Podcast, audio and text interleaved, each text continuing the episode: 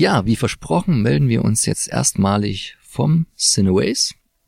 Ihr habt bei uns schon reingehört und wisst, warum die Namensgebung jetzt so ausgefallen ist. Das kochen wir jetzt nicht nochmal auf. Auf jeden Fall haben wir quasi schon den ersten ganz langsam angelaufenen Filmtag hinter uns. Ging ja auch mal nur in Anführungszeichen ganz leicht mit einem Film los. Ich spreche in der Mehrzahl. Neben mir sitzt der Leo. Hallo. Hallo. Von Déjà-vu. Ihr wisst es, ihr kennt es vom vorigen Jahr noch. Und äh, wir haben gesehen, die chinesische Nelke, das Geheimnis der chinesischen Nelke, ein kann man schon so sagen, Edgar Wallace, Trittbrettfahrer, der, wir machen das Negative zuerst, nicht ganz rankommt an die Edgar Wallace Streifen, aber ansonsten gut im Fahrwasser schwimmt und eigentlich alles hat, was man braucht. Vielleicht ich weiß gar nicht, woran es gefehlt hat, aber man soll gar nicht zu sehr meckern. Es war auf jeden Fall damals eine gute und erfolgreiche Genreproduktion, die auch viele Nachahmer noch gefunden hat.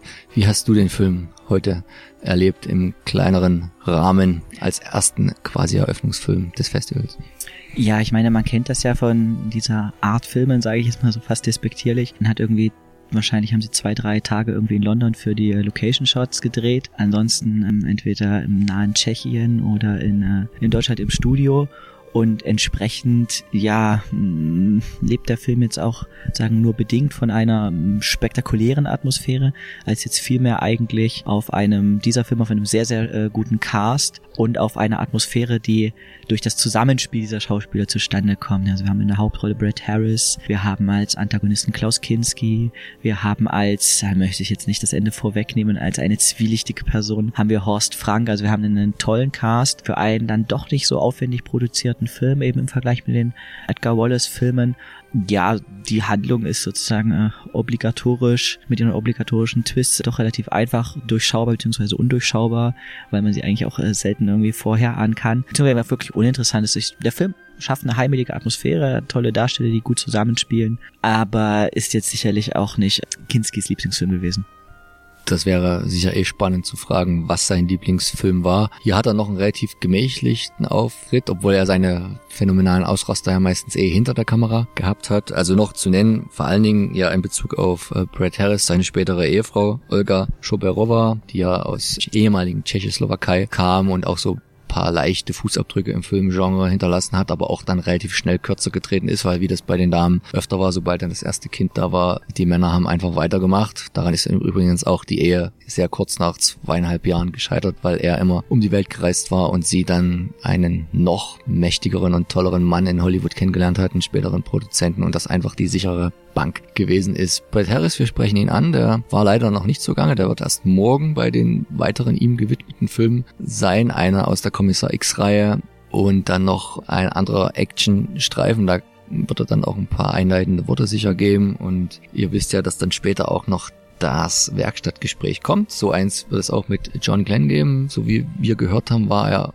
vorhin auch schon eingeflogen. Er holt sich sicher jetzt noch auf dem Zimmer. Heute Abend gibt's dann wohl schon das erste kleine interne Essen, bevor es dann morgen weitergeht. Aber nochmal weg vom Cineways. Ich habe jetzt hier einen Filmemacher, auch ganz anderer Sorte, nämlich noch ganz am Anfang seiner Karriere am Mikro. Wir wollten das eigentlich schon voriges Jahr machen, denn da hat der Leo nämlich seinen ersten Kurzfilm gedreht und jetzt sind es mittlerweile schon drei. Ja, Erzähl richtig. mal, wie deine letzte Woche so verlaufen richtig. Also ist. Also ich, wem das geläufig ist, es gibt das Format des Kinokabarett.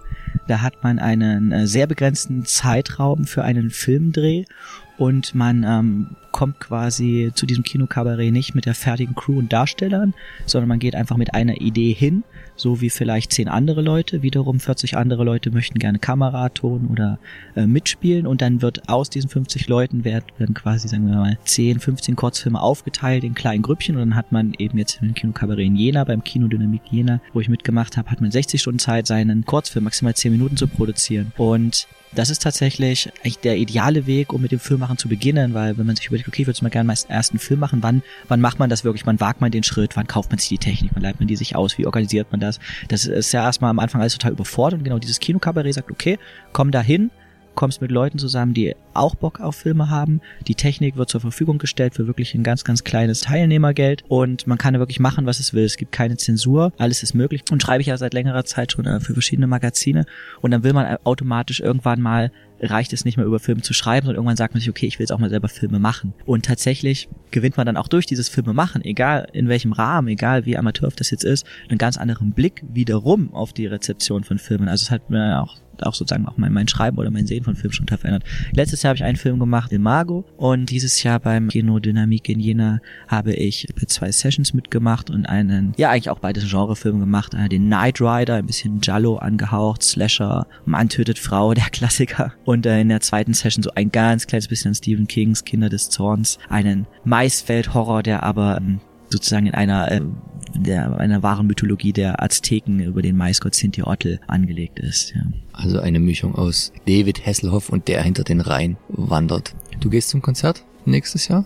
Ja, ähm, ich bin ja ich bin 86 geboren, bin am Wochenende vor dem äh, Fernseher meiner Großeltern jeden äh, Samstag aufgewacht und habe Night Rider geschaut und seine Musik interessiert mich null und mich interessiert auch Baywatch null, aber ich wollte als Kind immer so eine Lederjacke haben, bis sie dann hatte und sie an mir scheiße aussah, aber halt Night Rider, Michael Knight ist einfach so cool, dass es doch so ein bisschen so ein kleiner Kindheitstraum ist, ihn einmal von Namen zu sehen was vielleicht auch ein Kindheitstraum war von dir, jemand anders von nahen zu sehen, den du nächstes Jahr nach Deutschland holen willst, nach Jena. Zum ersten zum ersten Déjà-vu in Jena. Ja, also das äh, wahrscheinlich kein sozusagen äh, Kindheitstraum in dem Sinne, weil als äh, Zehnjähriger kannte ich Aldo Lado, den italienischen Regisseur verschiedener Genre, der in den 70ern angefangen hat, natürlich noch nicht. Aber durch meine stetig wachsende Liebe zum italienischen Genre-Kino und vor allen Dingen zum Giallo kommt man natürlich um Aldo Lado, Regisseur von Malastrana, von äh, The Child mit George Lazenby in Venedig gedreht und von äh, nicht zuletzt auch in den Krallen teuflischer Bestien auf Italienisch L'ultimo treno della notte, bei uns lange verboten, die Kinoversion war uns immer noch verboten, kommt man um nicht drum rum. Der hat auch Filme ganz andere Genre gemacht und ähm, wenn man sich die Filme anschaut, dann sieht man eben, dass er ein Autor ist, weil sich eben bestimmte Themen dieser Filme durchziehen, egal ob jetzt eben Giallo, Thriller, Horror, Science Fiction hat er auch gemacht, er hieß bei uns, ich glaube, Kampf um die fünfte Galaxis mit Richard Keel, was jetzt auch zum Cineways passt, der ja der Beißer in den Bond-Filmen ist, dort eine Hauptrolle. Corinne Clery, Bond-Girl auch in Kampf um die fünfte Galaxis. Und ja, da wird es in Jena nächstes Jahr im Mai ein kleines italienisches Genrefilmfestival geben, was im Prinzip aus dieser Retrospektive um Aldo Lato, der auch selber anwesend sein wird, trotz des Alters noch sehr fit ist, sehr freundlich, er wird da sein und da freut sich er auch schon sehr darauf und ich hoffe, erhoffe mir auch ein bisschen, dass da vielleicht auch nicht nur Leute aus Jena, wo vielleicht auch die Filmlandschaft auf eine gewisse Art und Weise begrenzt ist, sondern dass da vielleicht auch Leute von außerhalb drauf aufmerksam werden, vielleicht zum Beispiel, ja, wenn ihr gerade zuhört und ähm, irgendwie noch nichts vor, Jena ist ja schön gerade im Mai, wo das ähm, Wetter besser wird, kann man wunderbar an der Saale in der Sonne grillen und sich am Abend gemeinsam mit Aldo Lado italienische Genrefilme anschauen. Wir werden das auf jeden Fall tun. Und bevor uns jetzt die Pizza im Ofen verbrennt, lassen wir euch bis morgen alleine. Wir gehen dann wahrscheinlich nochmal zu einer Veranstaltung rüber, wurden eingeladen, vielleicht schon mal John Glenn Hallo zu sagen, mal anzuklopfen, ob er eine Mit gute einer Reise. 30 Jahre jüngeren Begleitung, wie wir gehört haben. Ich glaube, seine Frau ist die Frau. ein Tick Doch, jünger, ja. ne? Mhm. Oder wenn ich das richtig verstanden habe. Und dann geht's morgen dann richtig wild. Dann gibt's den Eröffnungsabend, vorher noch die angekündigten Filme aus der Retrospektive für Brett Harris. Die Retrospektive für John Glenn kommt dann am Freitag äh, beginnen und Samstag und Sonntag. Und natürlich noch alle anderen neueren Filme, die lest ihr aber am besten auf Cineways minus Filmfestival, Filmfestival. nach. Und oder halt bei uns, da steht eigentlich alles ganz gut aufgelistet. Wir melden uns morgen dann wieder mit einem Podcast und dann am laufenden Band natürlich auf Facebook mit den aktuellen Eindrücken des Tages, dann auch mit David und später noch mit Benedikt. Und nicht vergessen am Sonnabend kommt 15.30 Uhr Montag. Wer also noch nichts vorhat am Wochenende, das Wetter soll ziemlich scheiße werden. Ideale Uhrzeit, um ins Kino zu gehen, ideale Bedingungen. Stefan Schwenk wird da sein, Regisseur, Heike Fauser, die Produzentin und Florian Freiberger, der Hauptdarsteller, einer der Hauptdarsteller. Also lasst euch das nicht entgehen. Bis morgen. Bis Tschö. morgen, wir freuen uns. Ciao, ciao.